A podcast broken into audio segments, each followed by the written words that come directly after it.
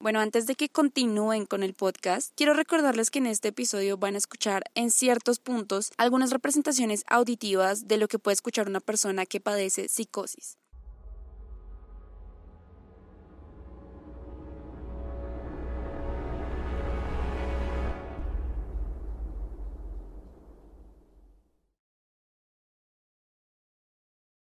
¿Quién eres? No importa. Bienvenidos. Están a salvo conmigo. Estaré aquí. Muy cerca. Sin alertar a las demás.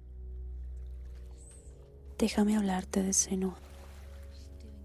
Su historia ya llegó a un final, pero ahora inicia de nuevo. Ella que estará dejando atrás está en un viaje completamente sola. Creerías que lo hace por valentía, pero es todo menos eso. La valentía significa algo para aquellos que le tienen miedo a la muerte. Ella tiene miedo.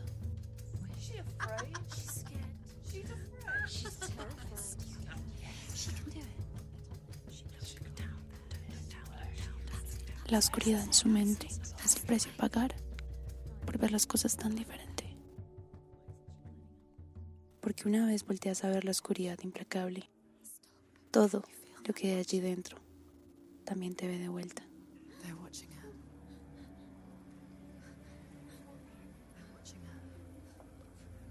También las escuchas, ¿verdad? Ellas son las furias. Todas estamos dentro de la cabeza de Senua. Ella no diferencia a ratos qué es verdad y qué no. Las alucinaciones y las visiones se volvieron cada vez más fuertes después de la tragedia. La realidad de Senua difiere completamente de la realidad que comparte con los demás. Siempre pensó que estaba maldita, pero no. Sufría de una condición llamada psicosis. Esta condición es mucho más común de lo que pensamos. Alucinaciones. Se trata de alguien que experimenta una realidad que los demás no comparten. Se pierde completo contacto con la realidad. Senua habita tu mismo mundo, pero no tu misma realidad. El cerebro tanto que intenta darle sentido a todo lo que nos rodea, que tiene la tendencia a desviarse un poco de la realidad y crear su propio mundo.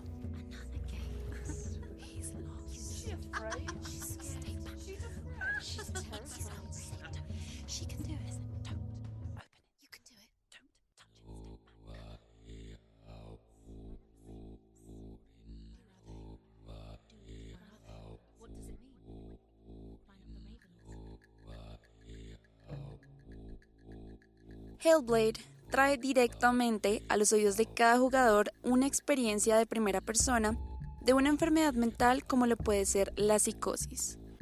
Un desorden mental que causa a quien la padece el experimentar una realidad que otras personas no logran comprender. Como explica Paul Fletcher, básicamente fue el consejero de salud mental para el desarrollo de Hellblade, esta enfermedad no debería tener únicamente una explicación física o genética.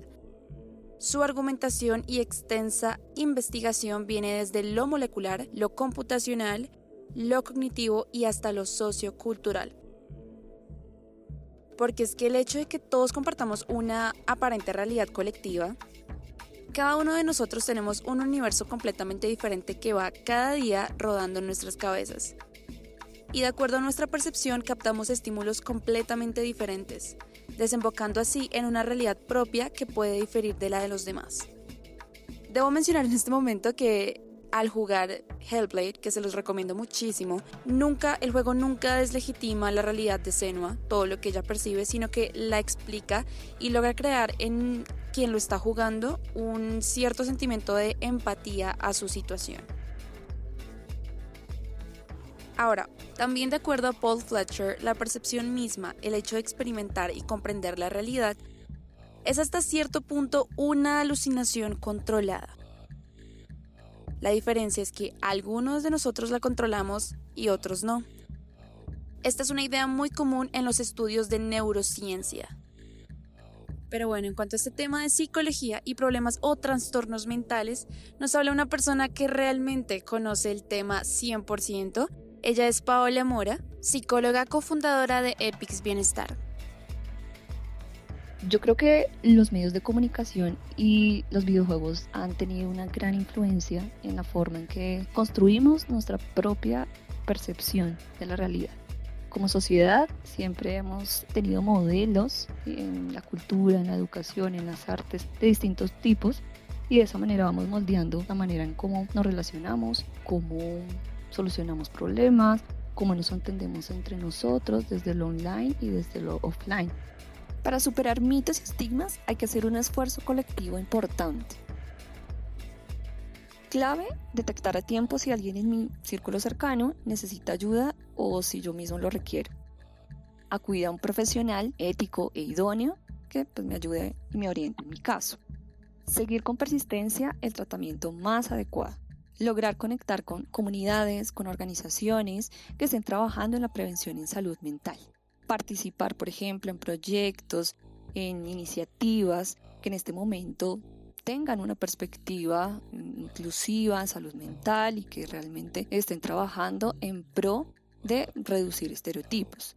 Incluso el videojuego Hellblade que pues, nos reúne en este momento es un ejemplo bien interesante porque nos pone en la piel del personaje, nos lleva a explorar su universo desde la perspectiva de la psicosis y pues de esta manera nos lleva a aproximarnos a su realidad inmediata. ¿Sí? Eso, ¿qué efecto genera? Varios pero uno de ellos es poder reducir de alguna manera el prejuicio que podamos llegar a tener frente a una persona que tiene esta condición y pues todo el sufrimiento que eso puede llegar a significar. Llegando al tema de Senua y el videojuego que estamos tratando, Ninja Theory, que son los desarrolladores de este videojuego, le apostó a crear una representación delicada y respetuosa de una enfermedad mental para lograr desestigmatizar las representaciones erróneas de los desórdenes mentales en el mundo de los videojuegos. Desde juegos como Outlast, donde los centros psiquiátricos son foco de escenas de terror, muerte o incluso se definen villanos despiadados, enfermos y asesinos. Seguro al escuchar el término psicosis, vienen algunos personajes a tu mente que necesariamente no te sientes muy empático con ellos. Bueno, y es que este videojuego no se desarrolló así como de la nada, sino que los desarrolladores trabajaron de la mano con expertos, instituciones médicas y pacientes con esquizofrenia o algunas otras afecciones mentales que pudieron ayudar a recrear todo lo que se ve en el juego. Les cuento un poco más de Senua y ella es una guerrera celta que pertenece a una tribu escocesa llamada Picta del siglo VIII. Senua viaja a Helheim lo que los vikingos llamarían el infierno, para poder salvar el alma de Dilion y que él pudiera descansar en paz. Pero entonces tendría que enfrentar ciertas deidades vikingas a las cuales ella claramente no les podía rezar. En todo el juego ella se refiere a la psicosis como una maldición porque siempre tuvo ciertos síntomas a lo largo de su vida como les vengo diciendo, hasta cierto punto Senua siempre vio el mundo completamente diferente a como lo hacen los demás, pero la idea es que el profundo trauma que ha experimentado con la muerte de Dillion ha desencadenado todos estos síntomas. Entonces, esto también lo explica Paul Fletcher. Él cuenta que lo que se ve en el juego es realmente la definición formal de la psicosis. Y lo interesante es que todos somos más o menos propensos a la psicosis, dependiendo de cómo veamos y experimentemos el mundo pero el trauma a menudo puede actuar como un catalizador o desencadenante de estas enfermedades. Este juego abre el camino para nuevos desarrolladores que les interese por un lado desestigmatizar las enfermedades mentales en el mundo digital y por otro unirse a la lucha o incluso a la odisea de que algún día se desarrollen videojuegos que logren ayudar a sobrellevar síntomas mentales. Les cuento que no les estoy hablando de gratis de este videojuego ya que ahorita en noviembre, si no estoy mal el 10 de noviembre que salen las nuevas consolas, llega Hellblade 2, así es, este juego va a tener una secuela y se llama La Saga de Senua. Además de que esta pieza junto con el tráiler que pueden encontrar en el Instagram del podcast arroba Morales Podcast haya funcionado como un ejercicio de inmersión y logramos comprender esas historias que muchas veces no son muy fáciles de entender. Logremos ser un poco más conscientes en cuanto a los estigmas que este tema puede tener y además si alguna vez nos encontramos con alguna persona que pasa por algo similar, tengamos un poco más de empatía y entendimiento hacia lo que pasa. Particularmente si alguno o alguna de ustedes cree que necesita algún tipo de atención psicológica o conocen de alguien que la necesita, vayan a la página www.epicsbienestar.com. Allá pueden saber toda la información sobre terapia gratuita online en este momento. También hay presencial, pero por todo lo que está pasando solo se está manejando online por el momento. Y también pueden ver todos los servicios que tienen acerca de terapia online certificada con psicólogos certificados.